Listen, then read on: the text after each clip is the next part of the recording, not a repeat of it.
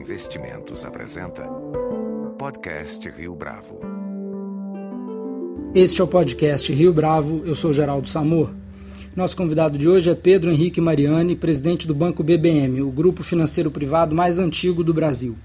O BBM tem sua origem no antigo Banco da Bahia, fundado em Salvador em 1858.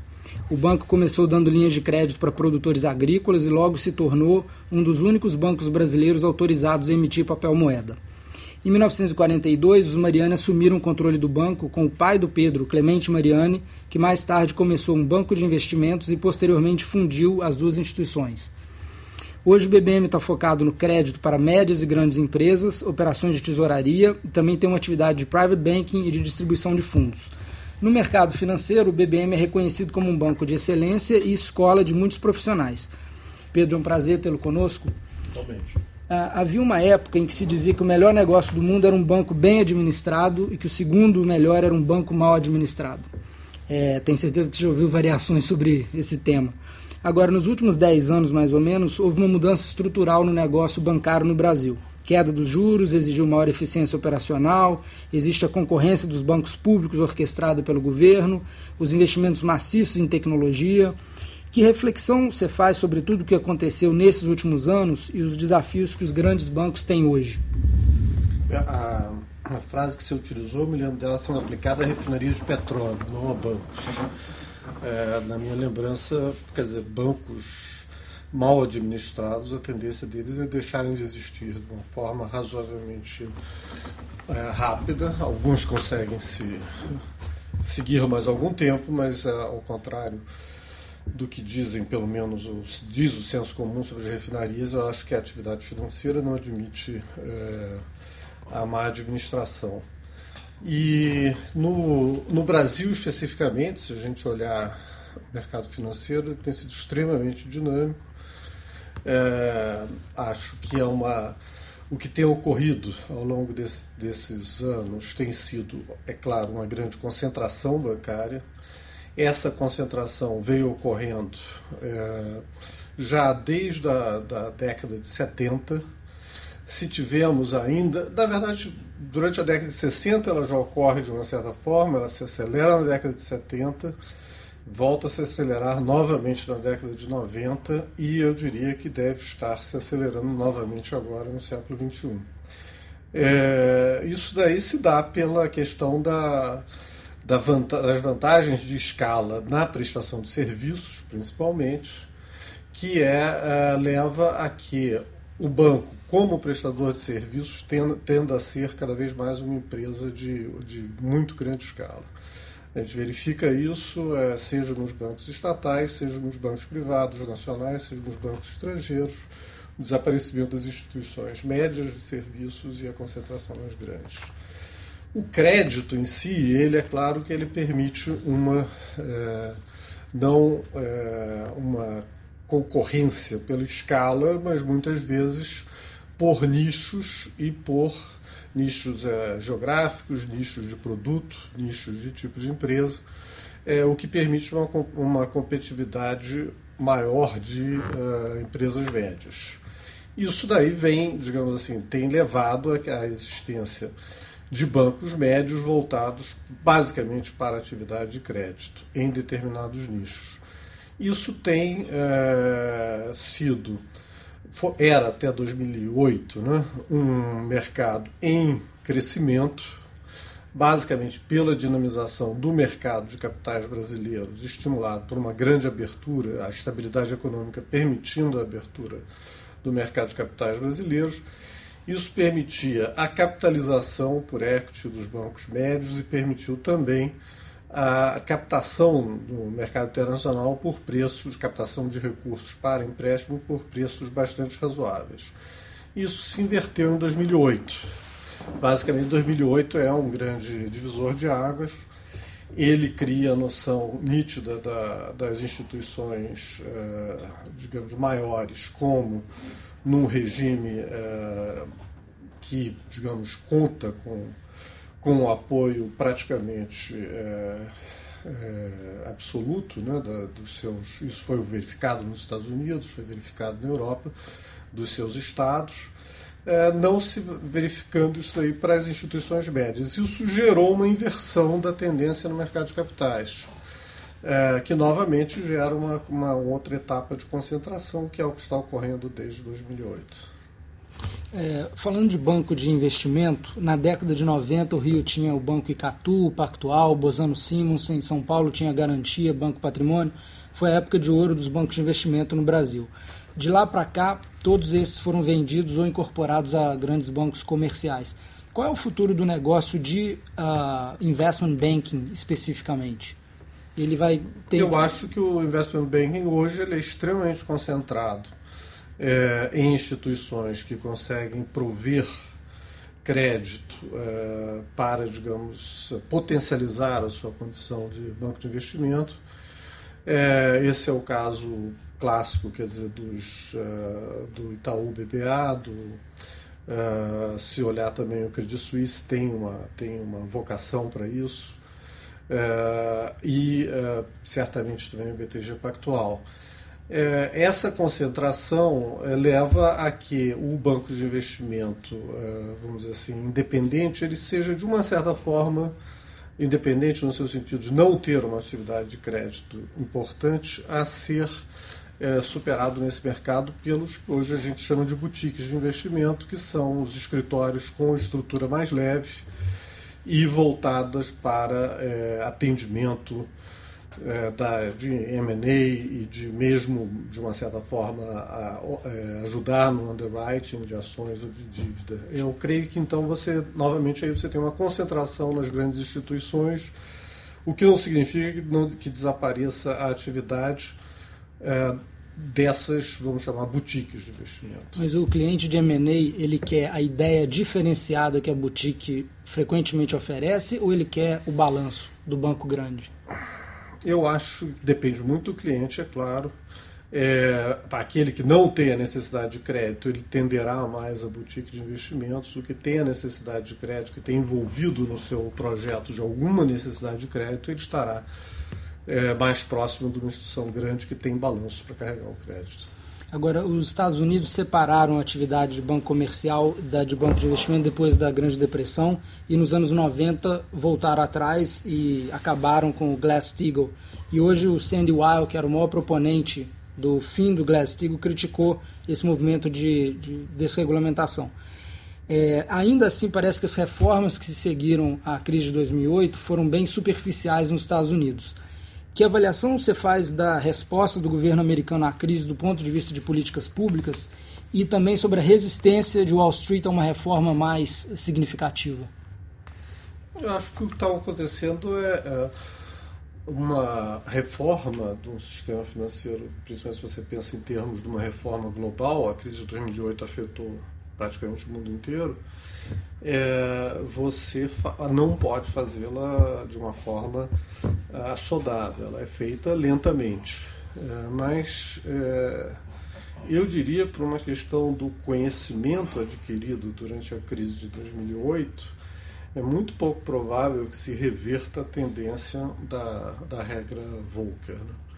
Ela hum. vai ser é, implementada no devido tempo, para não haver é, percalços no caminho, mas parece uma tendência irreversível, dado o conhecimento geral, digamos assim, da divisão entre risco, os, os riscos de mercado assumidos pelos bancos, risco de crédito barra mercado, exagerados frente ao é, exercício que, que os grandes bancos têm de ser um é, uma, ter uma atividade praticamente semelhante a uma atividade de concessionária, né? ou seja, alguém que está vinculado a um, a um serviço essencial.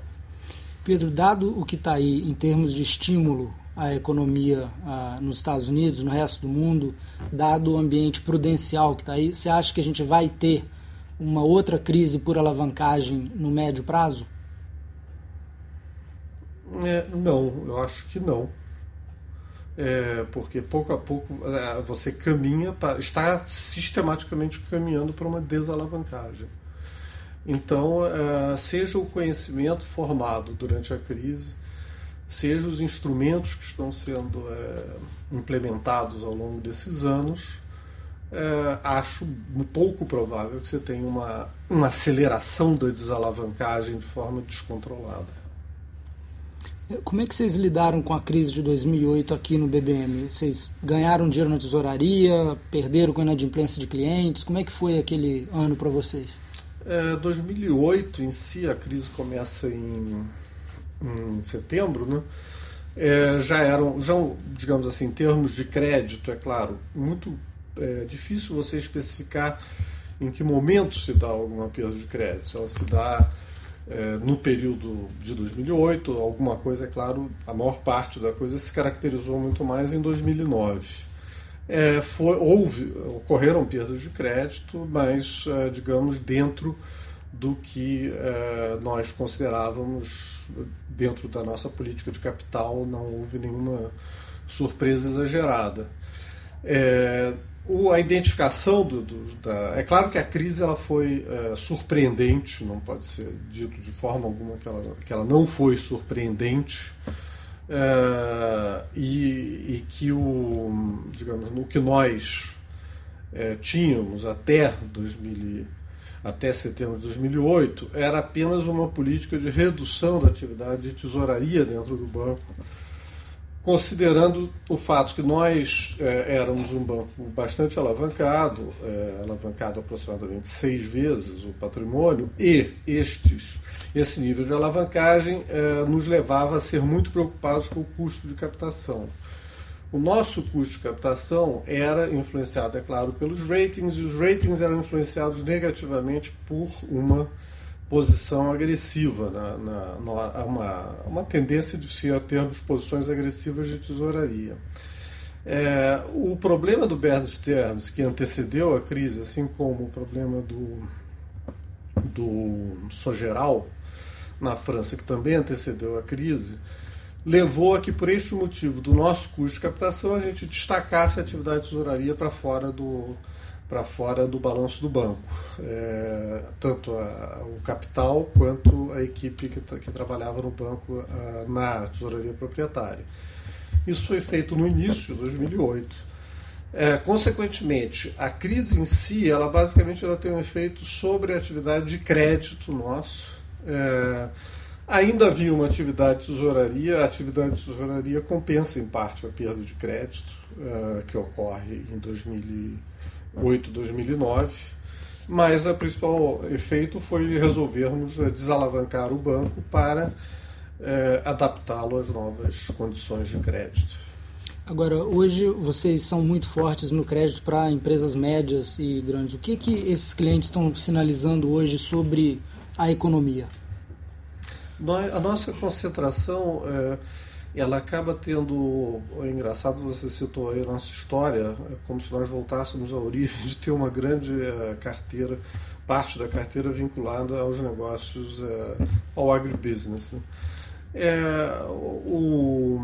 Desculpa, Pedro, qual, qual é essa a concentração hoje do, do seu crédito com agronegócio? É, pá, aproximadamente 40 e tantos por cento, quase 50 por cento. É, no agribusiness você tem duas. Uh, duas é, visões é, importantes, diferentes. Na área de grãos, você tem hoje uma visão muito otimista, né? uma expansão de, dos negócios, uma competitividade excelente, uma preocupação com a logística, é claro, mas é, a dada a formação tecnológica, dada a formação é, de capacidade empresarial dos, dos agricultores, mesmo essas dificuldades logísticas estão sendo encaradas e superadas. Então, na nossa percepção, é uma visão muito otimista. O câmbio ajuda, é, o desenvolvimento técnico ajuda, a logística atrapalha, tem-se a, a, expectativa de uma melhoria da logística. É, da, parte do, da parte de é, álcool, açúcar e energia, há o problema é, muito importante que é o, o fato da restrição ao preço do, da gasolina refletir sobre o preço do álcool. Consequentemente, muitas unidades de produção é, têm hoje uma situação não tão folgada. É, isso quanto ao setor agrícola. No resto, a gente tem uma certa concentração do setor de serviços, um setor que tem um dinamismo grande, as pessoas estavam extremamente otimistas até o ano passado. A, o recuo dos investimentos de Petrobras e tal, é claro, é, levou a uma visão um pouco mais pessimista disso, mas a ideia de que os, o, a infraestrutura agora vai acelerar de novo a demanda por serviços. Quando é, você fala em serviços, está falando de cadeia do petróleo? Cadeia de petróleo, seja de montagem, seja de engenharia, seja de construção. Né?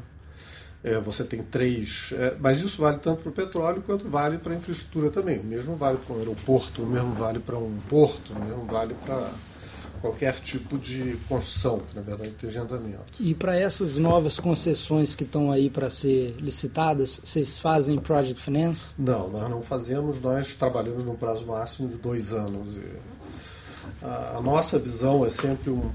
Nós consideramos que nós nos especializamos numa visão de curto prazo, no seu curto médio prazo. Nós não pretendemos ter, nunca, nunca nos vimos como é, financiadores, como project finance, como financiadores de projeto. Nós vemos como financiadores das empresas que constroem, não, das, não dos uh, concessionários. Pedro, recentemente na área de gestão vocês fizeram um acordo com Rothschild. Uh, qual a demanda de mercado uh, que gerou esse acordo? A nossa identificação aí tem a ver com os fundos de pensão. O home bias do, do fundo de pensão brasileiro é extremo né, hoje em dia e dado uh, hoje a escala do Brasil, eh, seja da economia brasileira, seja do, do mercado de capitais brasileiros e dos fundos de pensão brasileira, é nada mais natural do que ocorrer a diversificação é, de portfólio em termos é, extra, é, internacionais. Né? Você está falando do, da tendência incipiente dos fundos de pensão brasileiro comprarem ações em outros países? Deles investirem em outros países, diversificando, diversificando a, a sua, o seu risco regional. É, nós não achamos, apesar de nós atuarmos, nós tomarmos risco internacional nos nossos fundos domésticos, nós fazemos isso numa escala é, pequena comparado com os riscos brasileiros. Nós consideramos que o nosso conhecimento é sobre o mercado brasileiro e não sobre os mercados internacionais de, de equity. E como é que funciona o acordo então? Basicamente é a constituição de um fundo espelho nosso de um fundo uh, de um fundo de equity por enquanto de um fundo de equity da Rothschild uh, que é administrado em Paris. Ou seja é um fundo de estratégia de longo prazo uh, basicamente investido em ações europeias é, tota, ele é totalmente investido em ações europeias tem uma tendência para ter a boa parte do seu portfólio no Reino Unido mas também tem nas outras economias da Europa e uh, consideramos que Rothschild tem um, tem um ótimo uh, uh, track record disso e também um ótimo equipe de gestão para isso e consequentemente consideramos que esse é um esse é um a Rothschild é um ótimo parceiro para nós oferecermos esse produto para os fundos de pensão brasileiros também no, no nosso private está sendo oferecido. Pedro, o BBM é conhecido no mercado como uma excelente escola e apesar do turnover aqui ser muito baixo alguns dos seus profissionais saíram e montaram um negócio de excelência, inclusive uh, outras gestoras, o que acaba refletindo bem na imagem do banco. Qual é a cultura de vocês em relação a gente, a pessoas que gera uh, esses bons resultados? É, não, não, sei se o nosso turnover é baixo ou é alto comparado com os outros. É, o que a gente tem como característica básica é de que a, a, nossa ascensão da pessoa, ou seja, um diretor nosso, em geral, ele é uma pessoa de, uh, de muitos anos de casa. Ou seja, nós temos uma. privilegiamos o fato de que a nossa cultura é formada desde a, da, praticamente da saída da faculdade ou do mestrado.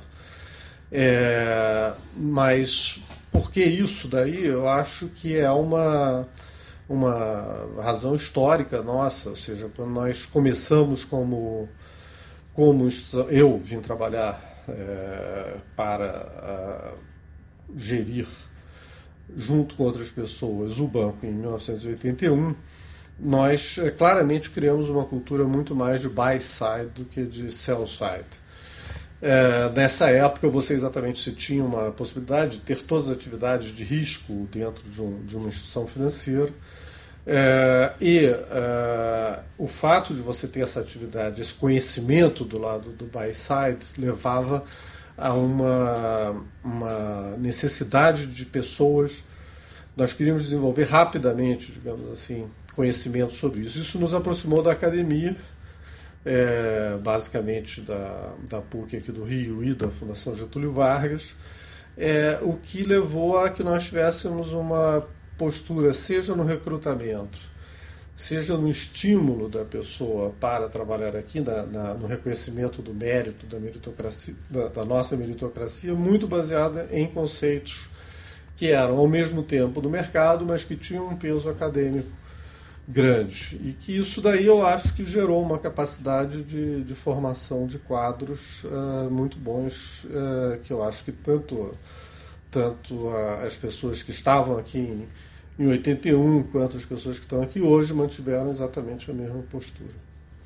O Brasil passou já por N crises bancárias e o sistema foi se aperfeiçoando com, com o tempo. Onde é que você acha que a regulação prudencial no Brasil ainda pode avançar? Essa, um, basicamente, eu acho que ela tem que ser mais antecipatória do que ela, do que ela tem sido. Eu acho que a, o que foi feito, basicamente, no período do Armínio, no, no, na, na, autoridade, é, foi uma é, modernização extrema em termos de é, seja da forma da organização das instituições, seja na, na forma da fiscalização das instituições. É, acho que ainda é, ficou espaço para isso, e que isso daí vem sendo é, desenvolvido. É, posteriormente, o Armínio, com o Meirelles e, e, agora com o Tombini, foram é, dados novos passos que, que ainda aprimoraram essa, seja, basicamente aprimoraram muito a fiscalização. É, acho que é, ficaram faltando talvez alguns mecanismos de antecipar problemas. É, acho que, por outro lado, é, os sistemas de, é, de, basicamente de auditoria é, foram, digamos assim, também se tornando extremamente complexos.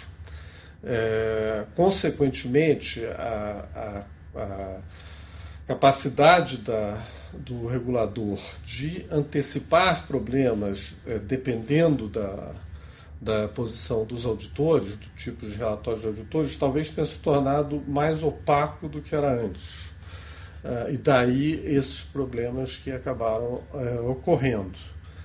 É, sem dúvida alguma, o regulador hoje é muito mais é, instrumentado, seja na, nas pessoas, seja na sua forma de, de, olhar as instituições, do que era 10 ou 20 anos atrás. É, mas, ao mesmo tempo, é, talvez em, instituições menores ocorra, digamos assim, o não estabelecimento de um, de um critério preciso para é, identificar antecipadamente os problemas. É, basicamente, isso aí vem de uma, de uma coisa que o Banco Central faz muito acertadamente, que é uma discussão de business plan, é, mas talvez falte uma, uma capacidade de análise desses business plans de uma forma mais profunda, que eu acho que o regulador ainda deve estar pensando em como fazer isso. Agora, uma novidade relativamente recente é o Banco Central ah, meio que subestabelecer o Fundo Garantidor de Crédito como interventor ah, em bancos. E tem havido reportagens na imprensa mostrando alguns problemas nisso. Qual que é ah, o melhor modus operandi para se fazer intervenções bancárias no Brasil? Eu entendo que hoje se discute muito a questão da lei da, vamos chamar a lei de falência bancária, é, depois de nós termos tido a lei das falências não financeiras, é, acho que são. entendo que esse debate eu não estou não tô acompanhando ele de perto, mas ele pretende exatamente é, resolver os, os problemas inerentes a essas liquidações é, não, não judiciais. Né?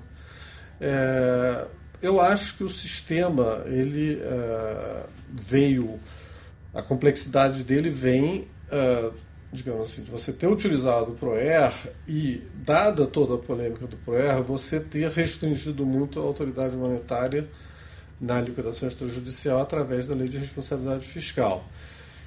Isso levou obrigatoriamente ao, ao é, a pensar no FGC como o, o organismo que suportasse as instituições para que elas não entrassem em liquidação imediatamente, mas sim que elas pudessem ter uma, alguma, algum nível de apoio para não entrar em liquidação imediatamente.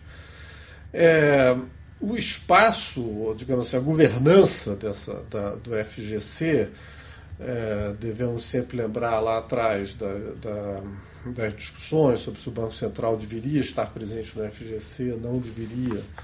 É, é uma, filosoficamente, é uma coisa bastante é, complicada, porque, de um lado, a lei da responsabilidade fiscal diz que o Banco Central não deve é, estar engajado nisso. E, ao ele se aproximar do FGC, ele está é, talvez colocando em dúvida o fato dele, dele, assumir responsabilidades ou não ali. Por outro lado, é, é uma função é uma função sistêmica, é uma função é, institucional é, que tem a ver com o equilíbrio do sistema como um todo e uh, o Estado ele tem que deixar muito claro quais são os objetivos dele na, na, nessa estabilidade do sistema financeiro, porque em última instância é ele que é o responsável pela estabilidade do sistema, muito limitado pela lei da responsabilidade fiscal agora. Pedro, eu queria resgatar um pouco a história do seu pai, que foi uma figura muito interessante. Né? Ele começou a vida profissional como jornalista, foi deputado federal, ministro da Educação, ministro da Fazenda, presidente do Banco do Brasil. Entre outras coisas, ele foi convidado pelo Eugênio Gudan para presidir o, Banco do Brasil e foi ele, o Clemente Mariani, quem nomeou o Otávio Gouveia de Bulhões para liderar a SUMOC, que era o, o, órgão que antecedeu a criação do Banco Central. Ah, e foi o Banco da Bahia de Investimentos que ele fundou, o banco que fez o projeto, que foi a base do polo petroquímico de Camaçari. Que memórias e lições o seu pai você ainda guarda e observa no dia a dia é, tanto aqui no banco quanto na sua vida privada? Como é que era o homem? Na vida privada, como é que é? Eu teria que me estender muito mais do que, do que o tempo nos cabe. É, eu acho que nos negócios, é, meu pai foi um homem é, de uma riqueza enorme, porque é, vindo ele de uma atividade é, política, ele quando é, ocorre a, a, na Bahia, né, o, a, digamos, a retirada né, do, do governo baiano, do qual ele fazia parte, de Juraci Magalhães, é, do apoio a, a Getúlio em 37, ele se vê como tendo que voltar à universidade. Ele tinha uma função política que já vinha desde o início da, da década de 30. Ele tem que voltar à universidade e, nesse momento, é que ele decide ser um empresário. Então, eu acho que ele é, tinha uma verdadeira, como homem público, ele tinha uma verdadeira obsessão nos negócios pela questão da reputação. É, ele considerava que isso era uma. É, assim como a carreira pública dele tinha sido feita é, baseada numa uma reputação que ele defendia e, e, se portava coerentemente, buscando ter a melhor reputação diante do, dos seus eleitores e, do, e da sociedade baiana e nacional também.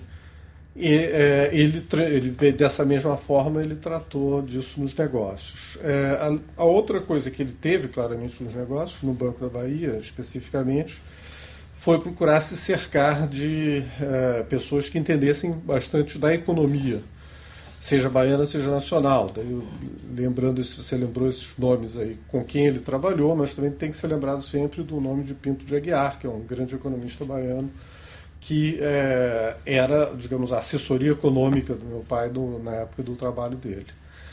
É, então, eu acho que ele me deixou essas duas coisas. Uma preocupação muito grande em termos de ter é, muito é, atenção, né?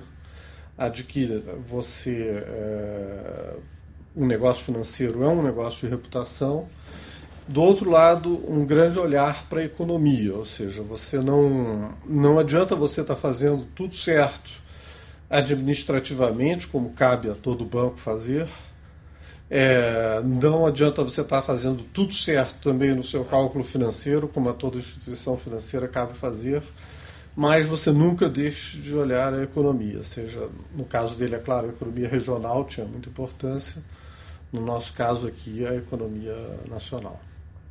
Agora, você e seus irmãos são conhecidos por terem interesses além do mundo bancário, uh, particularmente. Uh, você frequenta a Flip todo ano, está é, tá envolvido com a casa de Rui Barbosa, é, é parte do. colabora com o Instituto Millennium. É, esse lado humanista vem do pai também? Sem dúvida. É, meu pai tinha uma formação é, como é, advogado, quer dizer, como tendo estudado lá na Universidade de Direito da, da Bahia, ele teve. É, ele, ele, era um, meu pai é um homem que nasceu no, no século XIX, então a, a formação intelectual dele era é, bastante ampla no seu sentido é, da história, ou seja, ele era uma pessoa bastante ligada à história, é, mas também ele como um professor de, de direito é, comercial, ele tinha uma, uma digamos assim, ele aprofundou é, bastante os estudos em termos de economia, é, não apenas no seu sentido é, dos negócios, mas economia também no seu sentido é, mais é, quase como devemos lembrar sempre que Adam Smith era da, da cadeira de, de ética lá de, de Edimburgo, né? quer dizer, ou seja, da economia como uma, uma, uma ciência de comportamento, vamos dizer assim, não como uma ciência absolutamente de cálculo. É, isso daí levava a um interesse muito amplo dele, eu acho, sobre a cultura clássica. Eu acho que ele foi educado muito é, é, com uma convivência grande com a cultura clássica e ele nos legou isso. Eu acho que correspondia, eu acho, a uma a essa geração, né, que teve um teve um, uma vida intelectualmente muito rica no, no, no século XX é, que culmina com toda essa discussão aí do é, pós-guerra, de totalitarismo de versus democracia. Eu acho que isso tudo ele teve que se aprofundar muito sobre esses temas. Então ele acabou interessando todos os filhos dele sobre isso, seja no sentido político, seja no sentido é, cultural. Pedro, para terminar, o que que a gente precisa de vencer enquanto país para sair desse crescimento aí de 2% e voltar a ter um crescimento robusto? É, eu acho que, que uh, considerando as nossas características uh, políticas e culturais, eu acho que a gente não pode almejar nada parecido com o que se verifica na, Índia, na, na, na China, uh, em termos de velocidade de crescimento, ou seja, 7, 6, há pouco tempo se falava de 10%. Eu acho que nós não estamos vindo de um regime de, é, digamos, onde não há direitos sociais, onde não há sequer é, direitos é, é políticos muito claros. Acumulação selvagem de capital. De uma certa forma, permitido pelos regimes totalitários. É, nós não temos essa nós não provavelmente nunca atingiremos né, números desse tipo. Né? Agora, é claro que nós temos que atingir um crescimento é, compatível com o crescimento populacional e mais alguma coisa para eliminarmos a, a, a, irmos eliminando os bolsões de miséria ainda existentes.